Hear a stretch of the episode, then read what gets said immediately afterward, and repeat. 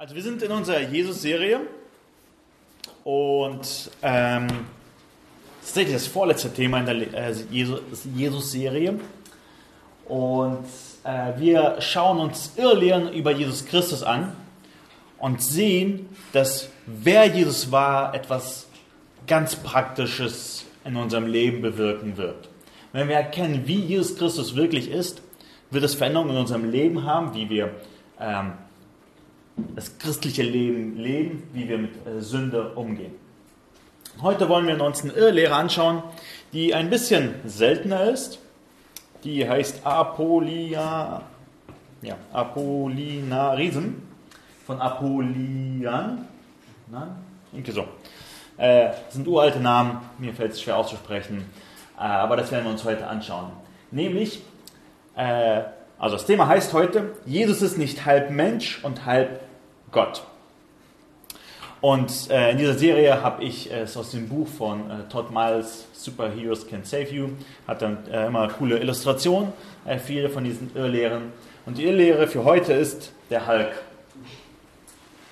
Ich habe leider kein Bild von ihm, weil ich keine Keuschenbilder von ihm gefunden habe. Äh, der ist irgendwie immer nackig, deswegen äh, wollte ich jetzt kein Bild von ihm zeigen. Ähm, deswegen müsst ihr mir, falls ihr euch erinnert, wer Hulk ist oder so, also da ist äh, so ein, äh, ich glaube, Physiker, Nuklearphysiker, äh, macht irgendwie so ein Experiment mit einer Gamma-Bombe und die explodiert und er wird von den Gammastrahlen getroffen. Und jedes Mal, wenn er zornig wird, wird er von seinen 1,75 zu 2,50 groß und ähm, hat übermenschliche Kräfte. Und dann, wenn er seinen Gegner entgegentrifft, versucht er äh, ihn immer zu raten, nicht zu ärgern und sagt, er macht mich nicht wütend, ihr werdet es nicht mögen, wegen ich wütend bin, aber das wird selten beherzigt und deswegen kommt viel Chaos, Schmerz und Gemetzel. Ähm, ja, und äh, bei ihm ist es so die Eigenschaft, dass je wütender er wird, desto stärker wird. Er kann über Ozeane springen, Berge versetzen, Inseln verschieben, er kann Asteroiden mit einem einzigen Schlag zerstören und äh, seine Stärke ist nur von seiner Ausdauer übertroffen. Er ist mit einem Wort unzerstörbar. Er kann Atomexplosionen überstehen, weil er sozusagen sich wieder generiert. Er kann Lava, äh, Bäder überstehen und nichts kann ihm anhaben. Und die Ursache dafür ist eben, dass wenn er zornig wird, dass er aus diesem normalen Typi, der unscheinbar ist, dieses riesige Monster äh, wird. Und ihr werdet vielleicht gleich noch sehen, was es mit dieser Irrlehre zu tun hat. Die Irrlehre nämlich ist ähm, schon im 4. Jahrhundert vor Christus entstanden. Das ist ziemlich interessant, wie es entstanden ist. Ähm, davor gab es den Arius, der lehrte, dass Jesus Christus ein Gott ist, aber nicht der wahre Gott ist. Wir hatten uns das angeschaut. Das war die Irrlehre über Thor, also die Thor-Irrlehre. Und dann gab es den Anastasius, äh, Anat, äh, habe seinen Namen. Können wir ihn aussprechen. Der eine Typi, der hat das äh, gut verteidigt und ein Freund von ihm, der Apollinaris, der fiel auf der anderen Seite vom Pferd. Er war ein Bischof in Laodicea. Ihr kennt den Ort aus der Bibel, Laodicea. Wo kommt er vor? Offenbarung. Offenbarung. Da gibt es eine Gemeinde in Laodicea. Und am Anfang hat er sozusagen diese ähm, auch gegen Arius gekämpft. Er hat sozusagen die biblische Position äh, verteidigt, aber er fiel auf der anderen Seite vom Pferd, dass er äh, die Gottheit Jesu äh, überbetont hat. Also Arius war der eine Typ, die Irrlehrer, die uns angeschaut haben. Er hat gesagt, dass Jesus nicht Gott ist, sondern nur ein Gott ist. So wie Thor, also einer von vielen Göttern. Er ist zwar mächtig, aber er ist nicht der eine Gott, der alles gemacht hat und äh, ja, das war sozusagen die Lehre von Arius. Und Apollinaris, der hat gegen ihn geschossen und ist auf der anderen Seite vom Pferd gefallen und hat gesagt, dass Jesus nur Gott ist. Er hat die Menschlichkeit Jesu unterbetont. Und die biblische Sicht ist natürlich, dass Jesus Gott und Mensch zugleich zum selben Zeitpunkt vollkommen Mensch und vollkommen Gott ist. Und heute wollen wir uns sozusagen diese Irrlehre anschauen. Jesus ist nur Gott. Das ähm, und wie das aussieht, ist ähm, ziemlich interessant. Ähm, er der äh, Apollinaris, hat ziemlich viel ähm, Plato studiert und sozusagen die Lehren von Plato und seine Lehren von der Seele übernommen, äh, die ganzen Logik und auch sozusagen das griechische Bild von Gott, ein Gott, der vollkommen vollständig äh, unveränderlich ist, äh, sozusagen in extremer Form, nicht wie die Bibel es uns äh, darstellt. Er hat sozusagen den Platonismus, Logik genommen und versucht, das der Bibel zu überstülpen. Und als er dann zu Jesus gekommen ist, haben für ihn einige Sachen nicht äh, Sinn ergeben. Und so kam er zu der Idee, dass Jesus ein Mensch war, also einen menschlichen Körper hatte, eine menschliche Seele hatte, aber der Verstand von Jesus wurde durch göttlichen Verstand ersetzt. Das göttliche Logos. Vielleicht habt ihr das mal ein Wort gehört. Äh, das ist das griechische Wort für Wort. Ähm, und das war so seine Vorstellung dass sozusagen Jesus zwar einen menschlichen Körper hatte, aber diese kontrollierende, was alles kontrolliert hat bei ihm, den Verstand, wurde durch Gott ersetzt. Das heißt, da war nur rein göttlich. Und das musste für ihn so sein, weil alles andere hätte für ihn keinen Sinn ergeben, weil er so sehr vom Platonismus und äh, gewissen logischen Schlüssen daraus ähm, beeinflusst war. Äh, ein anderer äh, Pastor zu der Zeit wirft ihm auch interessanterweise vor, dass er den wörtlichen Sinn der Schrift aufgegeben hat und sich der Allegorie gewidmet hat. Also er musste viele Bibelstellen in der Bibel allegorisch lesen. Das heißt, äh, wir werden uns gleich nochmal ein bisschen mehr anschauen, aber allegorisch heißt so viel wie, man ähm, liest den Text und nicht das, was da steht, bedeutet es, sondern es ist ein Bild für irgendwas anderes. Und dieses irgendwas anderes bestimmt meistens derjenige, der es liest und auslegt. Der hat eine coole Idee, was jedes einzelne Wort äh, bedeuten könnte und sagt, das ist ein Bild dafür, ein Bild dafür, ein Bild dafür. Hört sich auf den ersten Blick meistens cool an, ähm, aber meistens ist es nur sozusagen, man legt in die Bibel was hinein. Und das hat ihm der Basilius von Caesarea vorgeworfen, dass er es gemacht hat. Und ja, vielleicht nur ganz kurz, ähm, Apollinaris glaubte, dass der Mensch aus drei Bestandteilen besteht, nämlich dem physischen Körper, dann eine niedere Seele, die uns zu Lebewesen macht, und dann eine höhere Seele oder Geist, sozusagen, der diesem rationalen Verstand entspricht. Und das hat er viel von Plato übernommen. Und ähm, ja, ich denke, ich werde jetzt nicht in Details hineingehen, wie er zu diesen ganzen Vorstellungen gekommen ist, äh, weil man muss man sozusagen Plato verstehen, man muss verstehen, wie sie damals getickt haben, weil es ist interessanterweise so, äh, wenn man Kirchengeschichte liest und man zu gewissen Schlussfolgerungen kommt, man, hat, man versteht das absolut nicht, wie können sie auf solche Aussagen kommen, weil sie einfach in einem ganz anderen Zeitalter gelebt haben, sie haben anders gedacht und äh, andere Bücher gelesen haben, also die sie beeinflusst hat und so muss man sozusagen immer das, den ganzen Zeitalter, um, wo das entstanden ist, äh, verstehen, um so ein bisschen die Leute zu verstehen. Also vielleicht noch ein Punkt. Ähm, Apollinaris wollte nicht glauben, dass Jesus Christus als Gott selbst, dass er hätte leiden können. Das ist für uns so unverständlich. Warum sollte Jesus nicht leiden können? Aber in ihrer Vorstellung damals von dem, was göttlich ist, war der Aspekt des Leidens vollkommen ausgeschlossen. Es kann unmöglich sein, dass ein Gott leidet dass er Gefühle erlebt. Und das wollte sozusagen Apollinaris vollkommen bei Jesus ausschließen. Deswegen muss der Verstand von Jesus, sozusagen der das alles kontrolliert, mit dem Göttlichen ersetzt äh, werden. Weil ein Mensch, der kann leiden und all die Sachen erleben. Und äh, bei Jesus muss er sozusagen diesen göttlichen, unveränderlichen äh, Geist haben.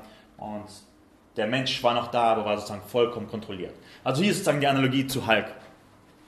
Ähm, für Apollinaris war Jesus wie Hulk.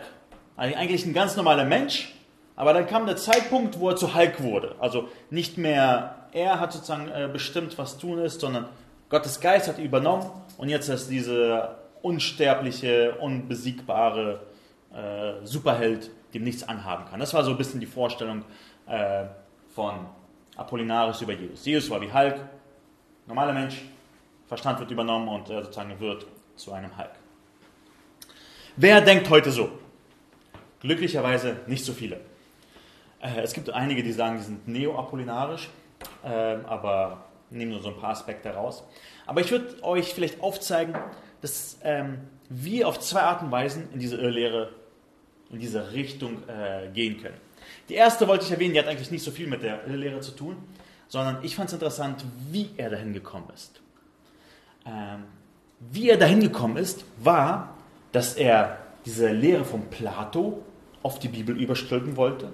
Also etwas, eine Philosophie, die nicht biblisch war, die aber sehr interessant ist. Also wenn man sich anschaut, ist sehr viel Gedanken da hinten reingestoßen. Äh, ich habe mir keinen Timer gestellt, das ist richtig schlecht. Wisst ihr, wann ich angefangen habe?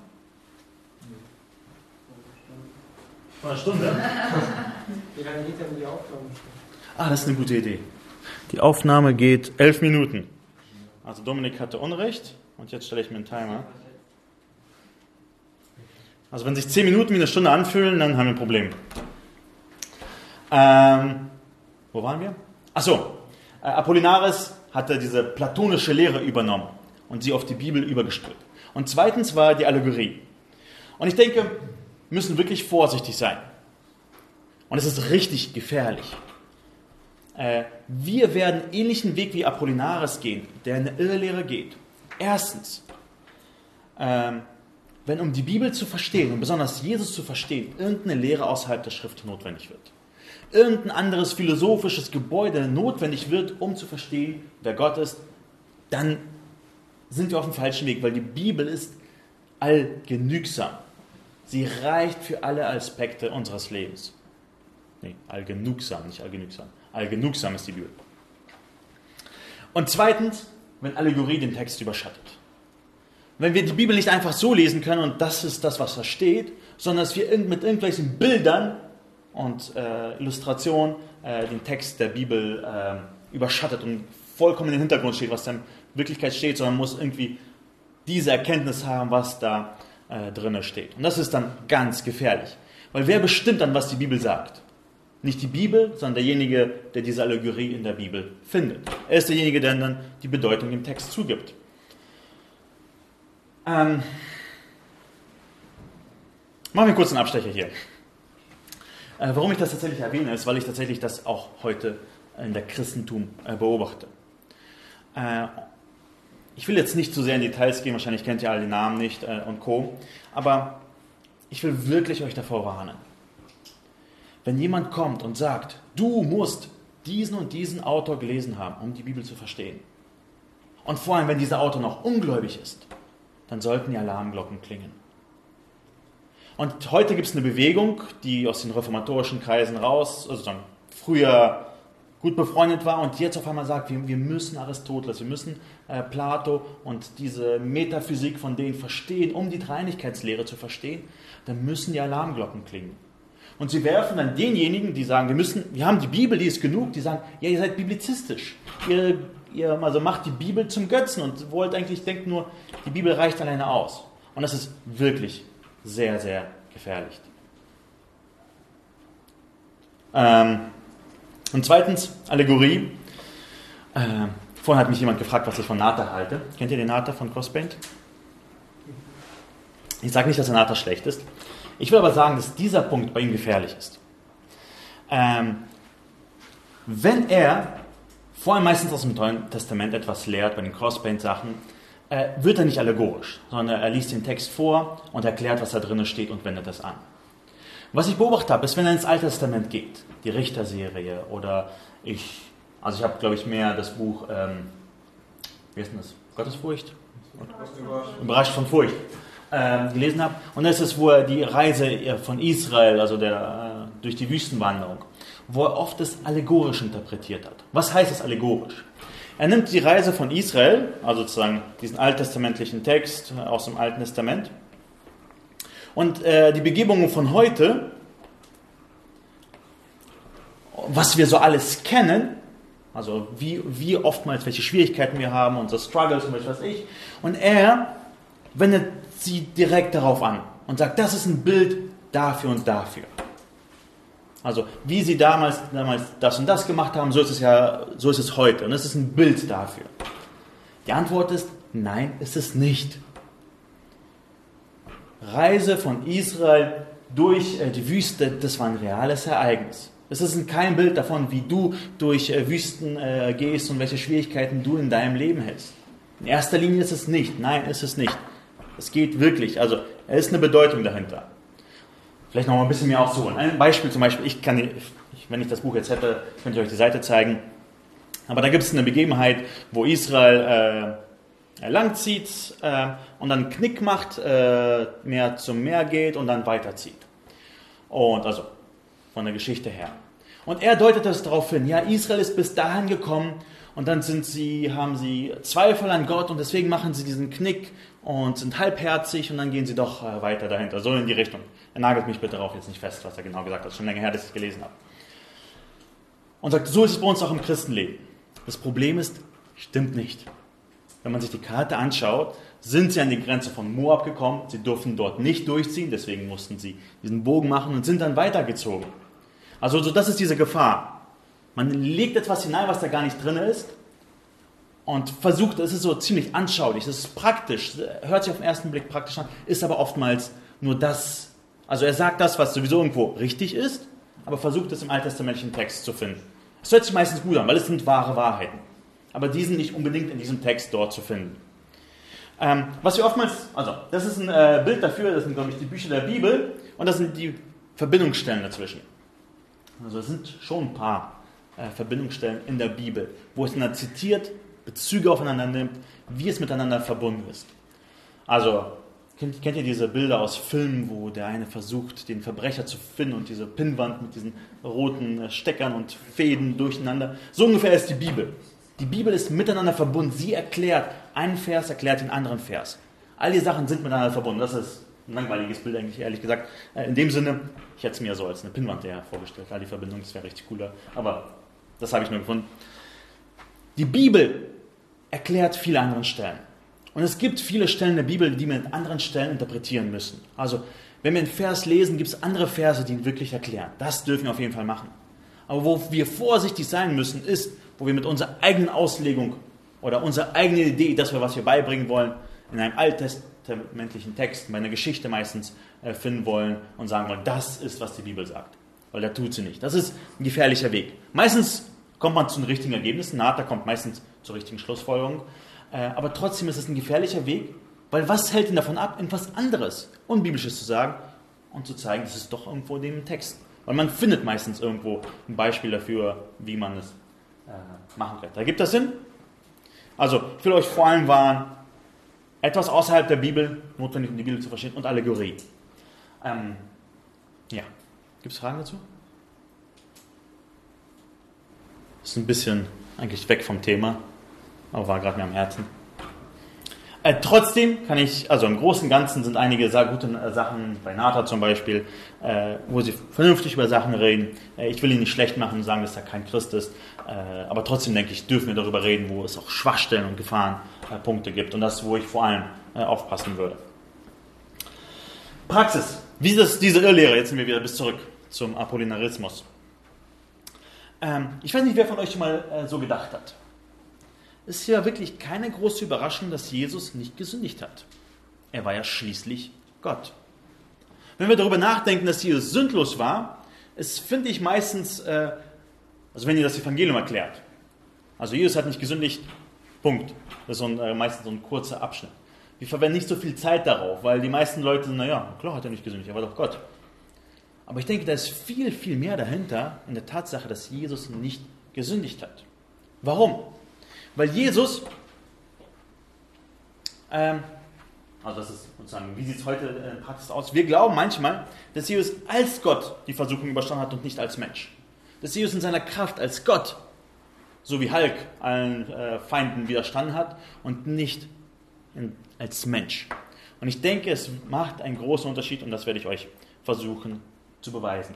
Aber zuerst wollen wir anschauen, äh, wie, was sagt die Bibel dazu? Wie war Jesu Umgang mit Versuchung? Wie hat Jesus Versuchung widerstanden und wie spielt es in seinem äh, seinen Charakter als Jesus ist Gott und Jesus ist Mensch gleichzeitig? Wenn ihr an Jesus und Versuchung denkt, an welche Bibelstelle denkt ihr? Hm? Zeit in der Wüste, Matthäus 4. Lass uns das aufschlagen. Ich werde es auch vorne ein bisschen markieren. Matthäus 4. Könnt es gerne aufschlagen und da ein bisschen reinschauen, dann seht ihr mal den Kontext. Ich habe nämlich nur ein paar Verse hier offen. Matthäus Kapitel 4.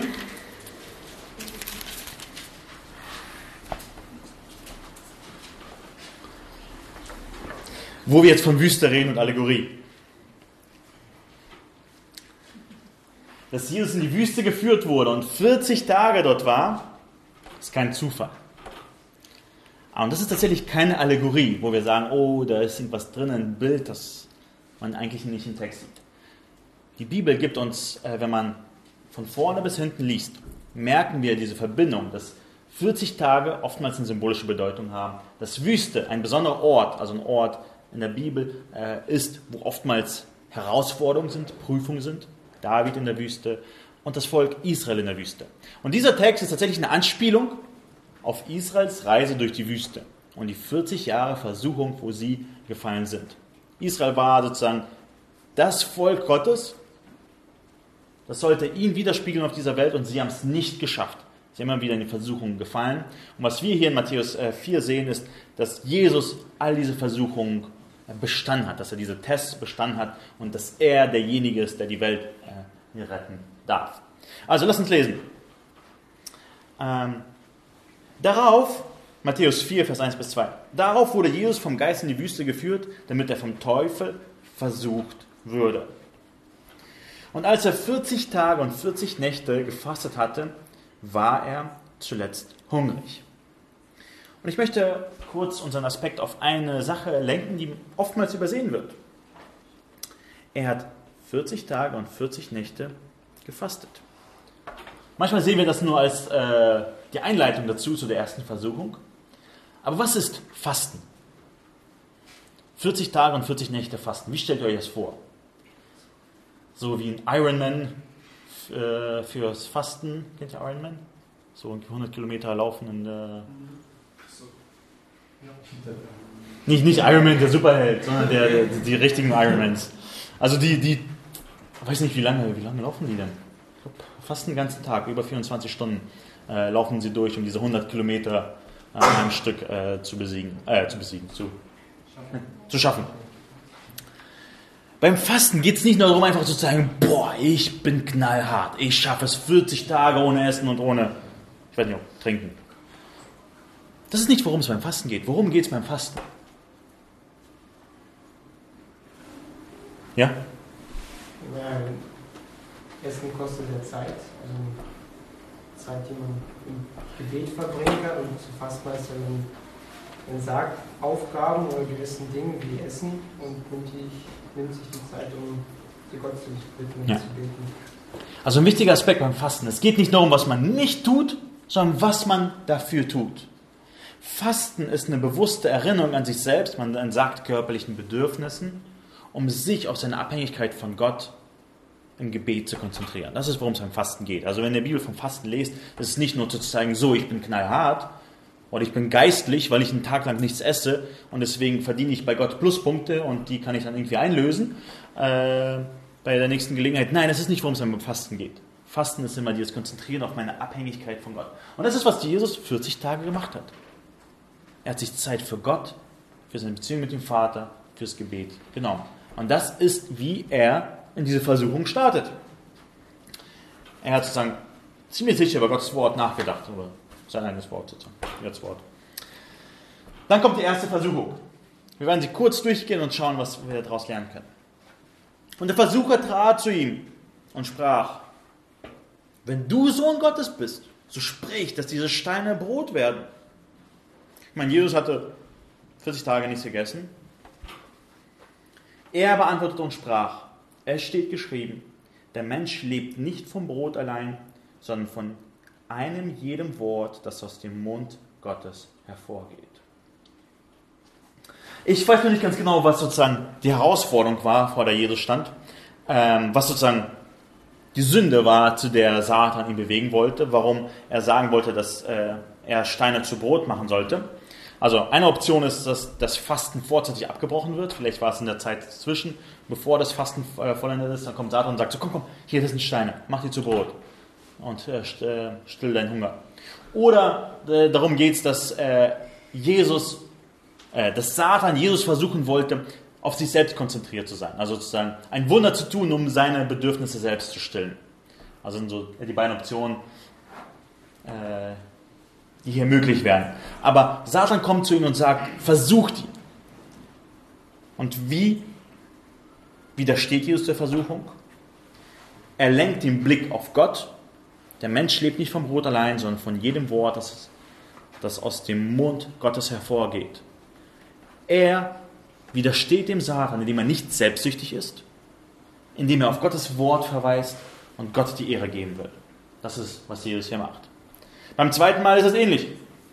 Darauf nimmt ihn der Teufel mit sich in die heilige Stadt und stellt ihn auf den Zinne des Tempels und spricht zu ihm, wenn du Sohn Gottes bist, so stürze dich hinab, denn es steht geschrieben, er wird seinen Engeln deinetwegen Befehl geben und sie werden dich auf den Händen tragen, damit du deinen Fuß nicht etwa an einem Stein stößt. Da sprach Jesus zu ihm. Wiederum steht geschrieben, du sollst den Herrn, deinen Gott, nicht versuchen. Satan stellt ihn hin und sagt, so, spring runter und dann wird Gott beweisen, dass er dich retten kann. Was ist Falsches daran? Ist doch cool zu wissen, dass Gott einen rettet, oder? Aber Jesus sagt, nein, du sollst den Herrn, dein Gott, nicht versuchen. Du darfst nicht Gott dazu zu zwingen, zu handeln, damit du weißt, dass er dich liebt. Wenn wir Gott vor diesen Punkt stellen, so, du musst jetzt etwas tun, und wenn du es nicht tust, dann liebst du mich nicht, dann ist es was, das wir Gott versuchen. Ich weiß nicht, ob ihr darüber nachgedacht habt, dass manchmal der Wunsch, etwas zu wissen, auch sündig sein kann. Zu wissen, dass Gott jetzt wirklich mich lieb hat in diesem Moment, einen Beweis von Gott zu haben wollen dafür, dass Gott mich wirklich beschützt, der kann sündig sein. Das ist, was Gott versuchen heißt. Gott hat uns gesagt, dass er uns beschützen wird. Und das zitiert der Satan hier aus dem Psalm. Aber manchmal muss uns das genügen, diese Zusage.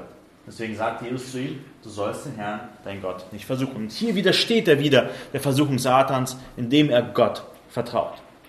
Und äh, die dritte Versuchung, Vers 8, wiederum nimmt ihn der Teufel mit sich auf einen sehr hohen Berg und zeigt ihm alle Reiche der Welt und ihre Herrlichkeit und spricht zu ihm, dies alles will ich dir geben, wenn du niederfällst und mich anbetest. Und da spricht Jesus zu ihm, weiche Satan, denn es steht geschrieben, du sollst den Herrn, deinen Gott, anbeten und ihm allein dienen. Die nächste Versuchung ist, dass Satan ihm alle Reiche der Welt anbietet. Und das ist eigentlich, wofür Jesus auf diese Erde gekommen ist. Jesus ist der versprochene König, um über diese ganze Welt zu regieren. Und Satan bietet ihm sozusagen eine Abkürzung an. Anstatt den Weg übers Kreuz zu gehen, kannst du es viel einfacher machen. Bete mich an und du wirst alle Reiche der Welt haben. Du wirst dann der verheißene Messias sein, der über alle regiert und du kannst das tausendjährige Reich jetzt schon anfangen. Ich kapituliere sozusagen in dem Sinne. Er will Jesus hervor, äh, versuchen, dass er eine Abkürzung nimmt. Aber Jesus zeigt auch hier, ähm, dass er Gott im Blick hat und sagt, du sollst den Herrn allein dienen, äh, anbeten und ihm allein dienen. Und Jesus in all diesen drei Versuchen beweist, dass er der Sünde widersteht und dann beginnt sein Dienst. Das ist sozusagen diese Prüfung und dann beginnt äh, sein öffentlicher Dienst. Und ähm,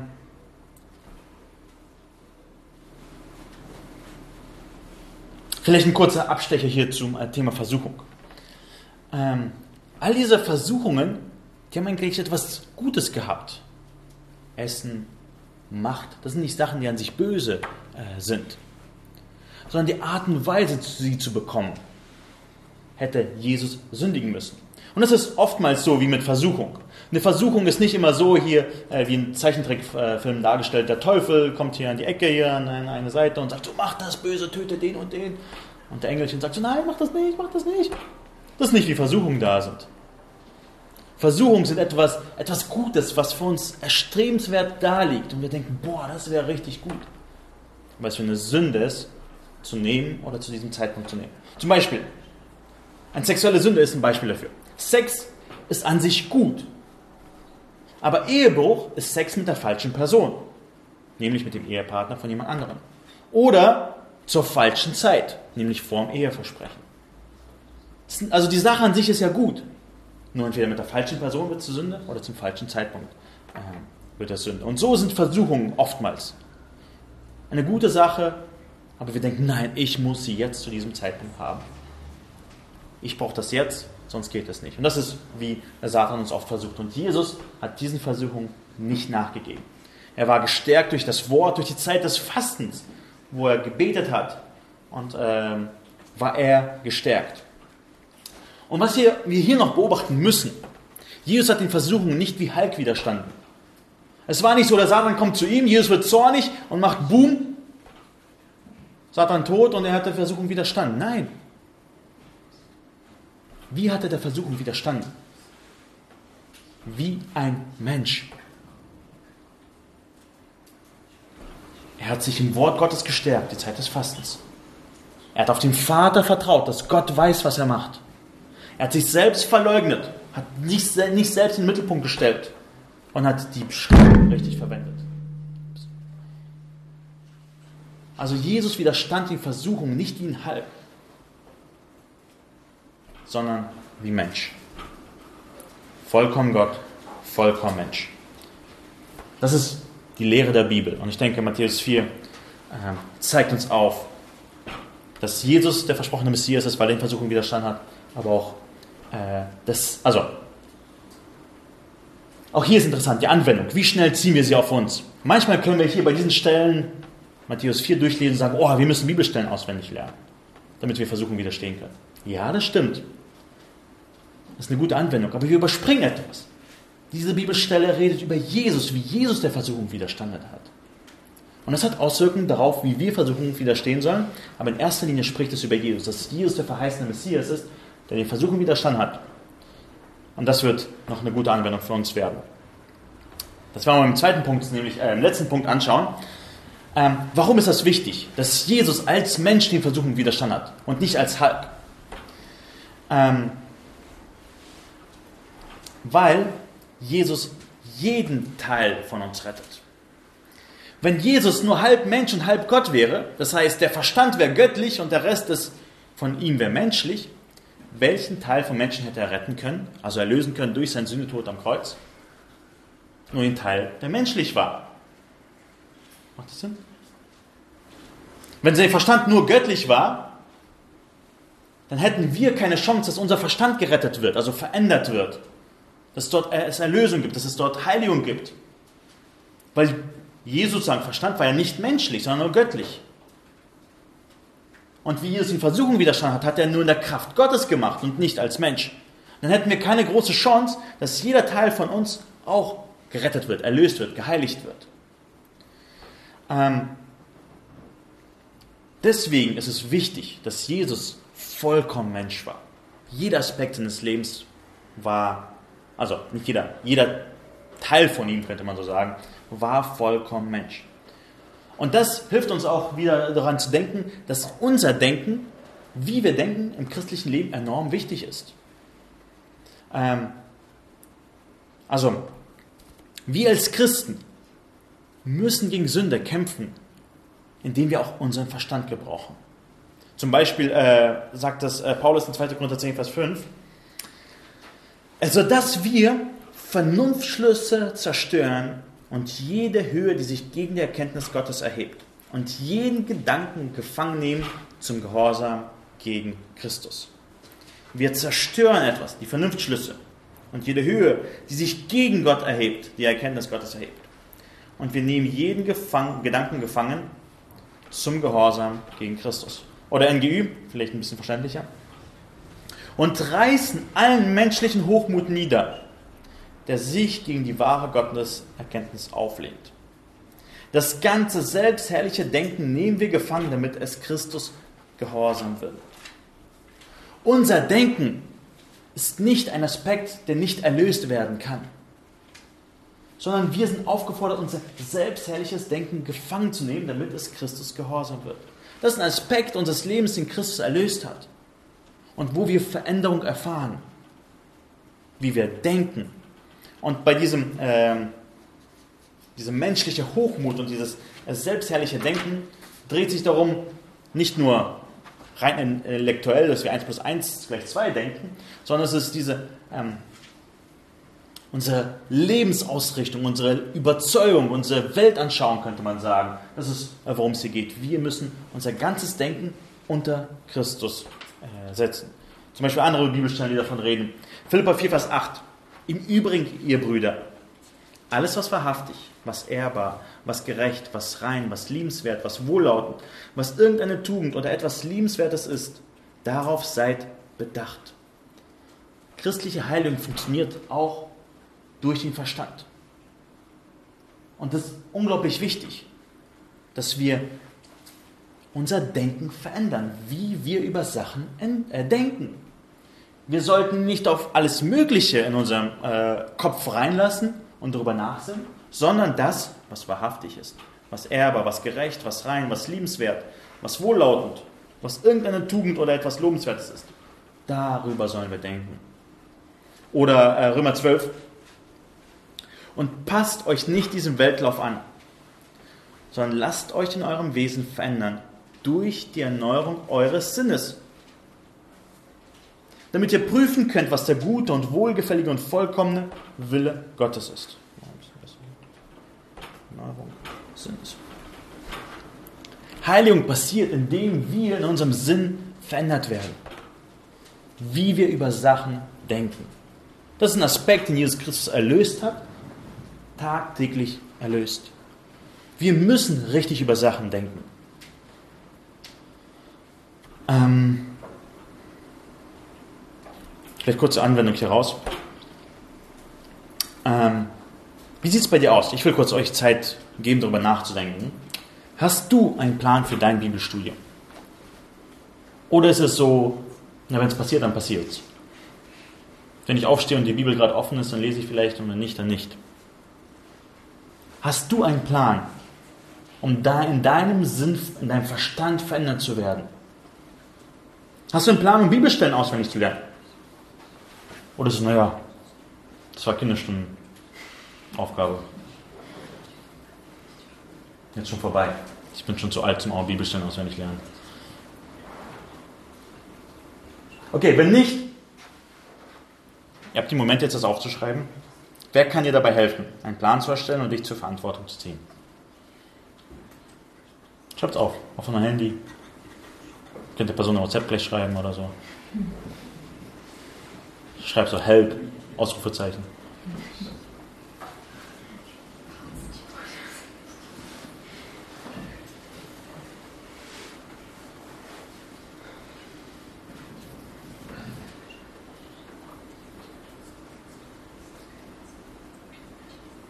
Und schon alle geschrieben?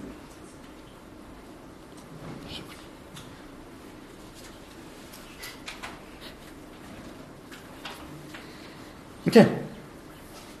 Andere Frage. Was war das letzte christliche Buch, das du gelesen hast, um Jesus nachzufolgen?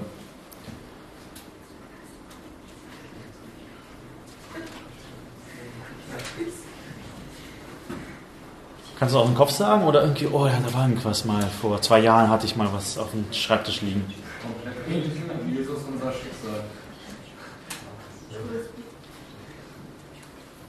Schön. Das ist ein gutes Buch. Aber ich will. Eine Sache, die ich beobachtet habe. Okay, anders. Ähm, es ist. Man merkt richtig schnell, wenn jemand gute christliche Bücher liest. Es gibt viele Christen, die sind Christen geworden und lesen ab und zu die Bibel, aber man merkt es, dass sie nicht wachsen. Die bleiben auf demselben Stand. Die Sachen, die sagen, sind immer dieselben. Es geht nicht voran. Und ich will euch herausfordern, lest gute christliche Bücher. Ihr seid in dem Zeitpunkt, wo ihr noch Zeit dafür habt, wo ihr noch Augen dafür habt, wo ihr noch Kraft dafür habt, wo ihr nicht die Nacht durchmachen müsst, weil das Kind schreit. Und da kann man sich noch konzentrieren, um ein Buch zu lesen. Also nicht mehr lange einige, aber. Wenn ihr wachsen wollt, beginnt es mit eurem Verstand. Das, das christliche Leben ist nicht etwas nur von Gefühlen getrieben, wenn ich äh, die richtige Musik höre und in der richtigen äh, Gemeinschaft habe, dann wird es bei mir im Kampf gegen die Sünde einfach mal funktionieren. Nein. Es fängt beim Verstand an, dass du Wahrheiten verstehst, dass du verstehst, wer Jesus Christus ist, was die Bibel über seinen Tod sagt, was das Bibel über das Evangelium sagt und auch über alle anderen praktischen Bereiche. Erst dann könnt ihr wachsen. Schaut mal die Reaktion von Jesus an. Womit hat er reagiert? Mit dem Wort Gottes. Er wusste, welche Bibelstelle auf welche Gelegenheit im Leben zutrifft. Wir sind dumm und wir brauchen die Weisheit. Sprüche 1, Vers 1. Habe ich heute Morgen gelesen. Ihr braucht Verständnis, Erkenntnis. Und gute Bücher sind nicht, die einen von der Bibel weglenken, sondern die einen zur Bibel hinlenken. Die einen aufzeigen, was die Bibel sagt. Die einen die Bibel erklären und deutlich machen. Und ich will euch herausfordern, das ist das Wichtigste in eurem Leben, dass ihr in eurem Verständnis von den Wahrheiten der Schrift wächst. Nicht wie schön eure Gefühle sind und wie viel Erfolg ihr habt. Das ist alles, kommt und geht. Ihr braucht Weisheit. Sprüche 1, Vers 1 übrigens richtet sich an junge Leute. Und ihr seid alle noch jung. Gut. Ähm, zweite Anwendung. Jesus hilft uns in Versuchung. Jedes Mal, also wir müssen uns kurz das vor Augen führen. Jedes Mal, wo Jesus gegen eine Versuchung kämpfte, stand unglaublich viel auf dem Spiel. Stell dir vor, Jesus hätte nur einen einzigen lüsternen Gedanken. Nur eine einzelne stolze Aussage. Nur eine einzige abfällige Bemerkung gemacht. Und alles wäre vorbei. Der ganze Erlösungsplan wäre damit hinfällig. Er wäre damit zunichte gemacht. Und du und ich, wir würden hundertprozentig in die Hölle kommen. Es gäbe keine Möglichkeit für uns gerettet zu werden, wenn Jesus nur einer einzigen Versuchung hätte nachgegeben. Aber Jesus tat nichts von dem, kein einziges Mal. Er lebt ein vollkommen sündloses Leben. Und nicht indem er wie Hulk sich gegen die Versuchung auflehnte und sie platt machte. Jesus kämpft, hat nicht gesündigt, weil er die Versuchung bekämpfte. Jesus hat nicht gesündigt, weil er, also hat nicht, nicht gesündigt, weil er die Hulk war, sondern weil er gegen Versuchung kämpfte. Das ist das biblische Bild, das uns aufzeigt. Jesus widerstand den Versuchungen. Und deswegen hat er nicht gesündigt. Ja, weil er Gott ist, hätte er nicht sündigen können, theoretisch. Aber in der Praxis hat er den Versuchungen widerstanden. Und das ist der Grund, warum er nicht gesündigt hat. Und darüber, denk mal darüber nach. Was ist der einfachste Weg, eine Versuchung zu beenden? Wie kann man eine Versuchung am schnellsten beenden? Die bleibt im Kopf. Du denkst trotzdem darüber nach. Ist das wirklich der schnellste Weg? Denk nicht an eine rosa Elefanten. Über richtige Sachen nachdenken. Das ist eine, das ist eine ähm, Fangfrage. Denk nicht an die Versuchung. Der einfachste Weg, eine Versuchung zu beenden, ist ihr nachzugeben. Dann ist die Versuchung sofort weg. Die kommt wieder. Die kommt wieder, aber in dem Moment ist sie weg. Stimmt nicht. Du, du freust noch mehr darüber, denkst noch mehr darüber nach. Ja, wenn du sie begehst, ist, glaube ich, in dem Moment die Versuchung theoretisch weg. Weil du hast der Versuchung nachgegeben, aber sie kommt immer und wieder. Was ich damit sagen wollte, wir haben immer wieder Versuchung und wir geben immer wieder nach. Bei Jesus hat es sich angestaut. Er hat keine einzigen Versuchungen nachgegeben. Und es wurde für ihn dadurch nicht einfacher. Es wurde für ihn schwieriger. Mit jeder Versuchung musste er gegen sie kämpfen. Er hat nicht nachgegeben, er hat immer weiter gekämpft. Also nur zur Info, ich wollte nicht äh, als Tipp geben, wie man Versuchungen aus dem Weg geht, dass man ihnen nachgibt. Das ist nicht die Anwendung. Aber ich wollte sagen, wie es bei Jesus war. Er hat sich den Versuchungen in ein Ausmaß gestellt, der für uns unvorstellbar ist.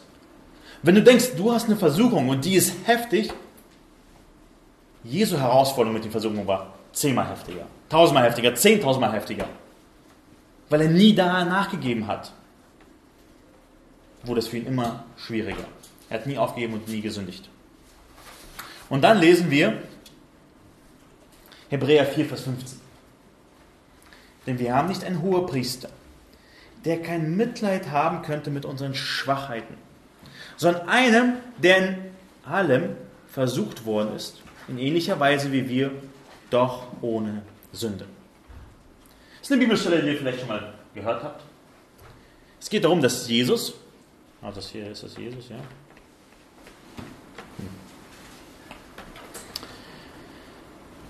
Heißt es, dass Jesus Mitleid hat mit unseren Schwachheiten, weil er in allem versucht worden ist wie wir, aber er hat nie gesündigt. Dann ist die Frage, warum ist das eine Ermutigung, dass Jesus Mitleid hat mit unseren Schwachheiten? Weil in allem versucht worden ist, doch ohne Sünde. Ist es, weil so wir zu Jesus kommen können und er sagt, oh, ich kann mit dir mitfühlen, es ist so schwer für dich. Und dann heulen wir beide. Ist das, diese, ist das die Ermutigung hier in diesem Vers? Wir haben einen Hohepriester, der Mitleid hat mit uns, weil er genauso die Versuchung durchgegangen ist wie wir. Ja, also, vielleicht noch ganz kurz. Jesus kennt wirklich alle Versuchungen. Der wurde in allem versucht wie wir. Das heißt nicht, dass er in jeder Situation war wie wir und dieselben Momente erlebt hat, aber er kannte diese Versuchung, Kompromisse einzugehen, um Anerkennung zu bekommen. Er kannte die Herausforderung von Einsamkeit und die Versuchung dort. Er kannte es danach wieder Körperschreiten, Abkürzungen zu nehmen und nicht treu zu sein.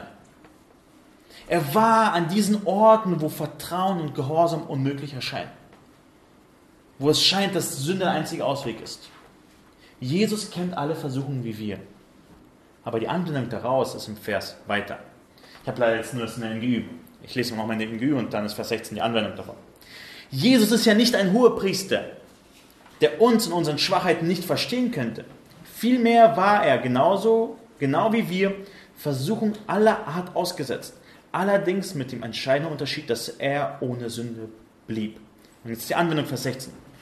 Wir wollen also voll Zuversicht vor dem Thron unseres gnädigen Gottes treten, damit er uns sein Erbarmen schenkt und seine Gnade erfahren lässt und wir zur rechtzeitigen Zeit die Hilfe bekommen, die wir brauchen.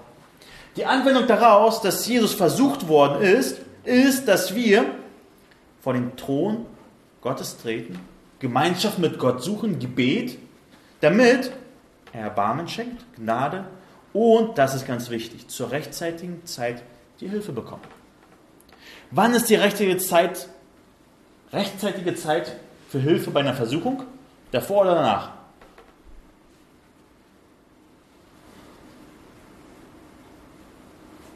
Du meinst, bevor man der Versuchung nachgegeben hat oder nachdem man der Versuchung? Ja, stimmt. Gute, gute Ergänzung. Davor. Davor. Und das ist, worum es hier geht. Jesus hat Mitleid mit uns und kennt, was es heißt, in Versuchung durchzugehen, das bedeutet praktisch für uns, wir dürfen zu Jesus im Gebet kommen und sagen, Herr, hilf mir. Und Jesu Antwort ist, ich kenne das. Ich war da, du musst nicht nachgeben. Ich war genauso Mensch wie du. Ich war eine Versuchung, die genau so ist, in der du bist und du musst nicht nachgeben. Du darfst Gott vertrauen. Bei mir ist viel Gnade, viel Erbarmen und viel Hilfe. Vertrau auf mich, ich werde dich leiten. Und deswegen ist es so wichtig, dass Jesus Mensch und Gott war. Wenn er nur Gott wäre, hätte er uns diese Hilfe nicht geben können. Als Gott hätte er gesagt, na gut, ich kenne diese Versuchung nicht, aber ich kann dir helfen. Als Mensch kann er sagen, ich war da, du musst nicht der Versuchung nachgeben, ich kann dir helfen. Und das ist, warum es so wichtig ist, dass Jesus Mensch und Gott gleichzeitig war. Und dass Jesus vollkommen Mensch war und nicht ein Teil seines Lebens göttlich war. Nur göttlich, allein göttlich. Damit wir zur rechten Zeit die Hilfe bekommen. Und einer hat gesagt, ein bisschen übertrieben, aber ich denke, es stimmt. Alle Sünde kommt aus Gebetslosigkeit. Jede Sünde, die in unserem Leben ist, ist, weil wir nicht beten. Weil wir denken, wir schaffen es selber. Ich brauche Gott gar nicht. Warum sollte ich ihn um Hilfe beten? Und diese Stelle spricht davon, Jesus ist unser Hochpriester. Er war genauso wie wir. Er hat Versuchungen durcherlebt, damit wir zu ihm kommen können, damit wir zur rechtzeitigen Zeit die Hilfe bekommen. In welcher Situation du auch immer bist, Jesus hat es erlebt. Er hat nicht gesündigt und er schenkt dir dieselbe Kraft, nicht zu sündigen. Du musst nicht sündigen. Es gibt keinen einzigen Zeitpunkt in deinem Leben, wo du sündigen musst und du denkst, es geht nicht anders. Auch wenn du denkst, es geht nicht anders. Gibt es nirgendwo einen Muss zu sündigen. Nirgendwo, wo du lügen musst, weil es sonst nicht anders geht. Nirgendwo, wo der sexuellen Sünde nachgehen muss, weil es nicht anders geht. Jesus das Beispiel, Jesus die Kraft und bei ihm findet es Hilfe zur rechtzeitigen Zeit. Und deswegen ist es so herrlich, diesen Jesus zu kennen. Amen. Das war ein schneller Schluss. Gibt es noch Fragen?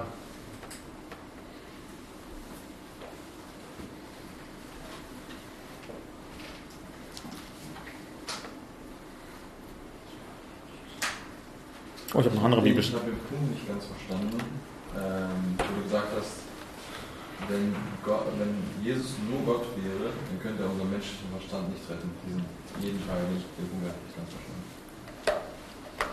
Ähm, warum, musste Mensch, warum musste Gott überhaupt Mensch werden? Hätte Gott uns nicht sagen können, so, die Menschen da sind sündig, ich kann sie verändern, tada.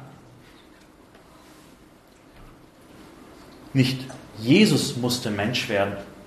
Als Mensch den Auftrag erfüllen, den wir hatten, also stellvertretend für uns das perfekte christliche Leben führen, damit wir vollkommen geheiligt werden können. Also hätte Jesus nicht als Halbmensch gelebt, halb Gott, hätte er diesen Auftrag nur als Halbmensch erfüllt. Und wir müssten trotzdem selber mit unserem Verstand irgendwie zurechtkommen. Also dieser Aspekt, äh, wenn der Verstand von Jesus rein göttlich war und alles andere menschlich ist, wie ähm, wäre sozusagen die Verantwortung bei uns selbst, diesen Aspekt des Lebens richtig zu leben, weil Jesus hätte es nicht für uns gelebt, als Mensch, weil er also unser Stellvertreter am Kreuz war, indem er unsere Sünde getragen hat, aber auch in seiner perfekten Gehorsam, seinem Gehorsam gegenüber seinem Vater. Das ist, was wir beides brauchen. Also Strafe für die Sünde, aber auch die Erfüllung des Gesetzes. Das ist, was Jesus für uns äh, beides gemacht hat. Und deswegen ist es wichtig, dass Jesus vollkommen Mensch ist. Weil nur so kann er uns vollkommen retten. Weil er an unserer Stelle das erfüllt. Und das ist ja auch die Stelle in Matthäus 4. Jesus sozusagen das bessere Israel, das durch die Wüste geht und allen Versuchungen widersteht. Und dann den Dienst anfängt.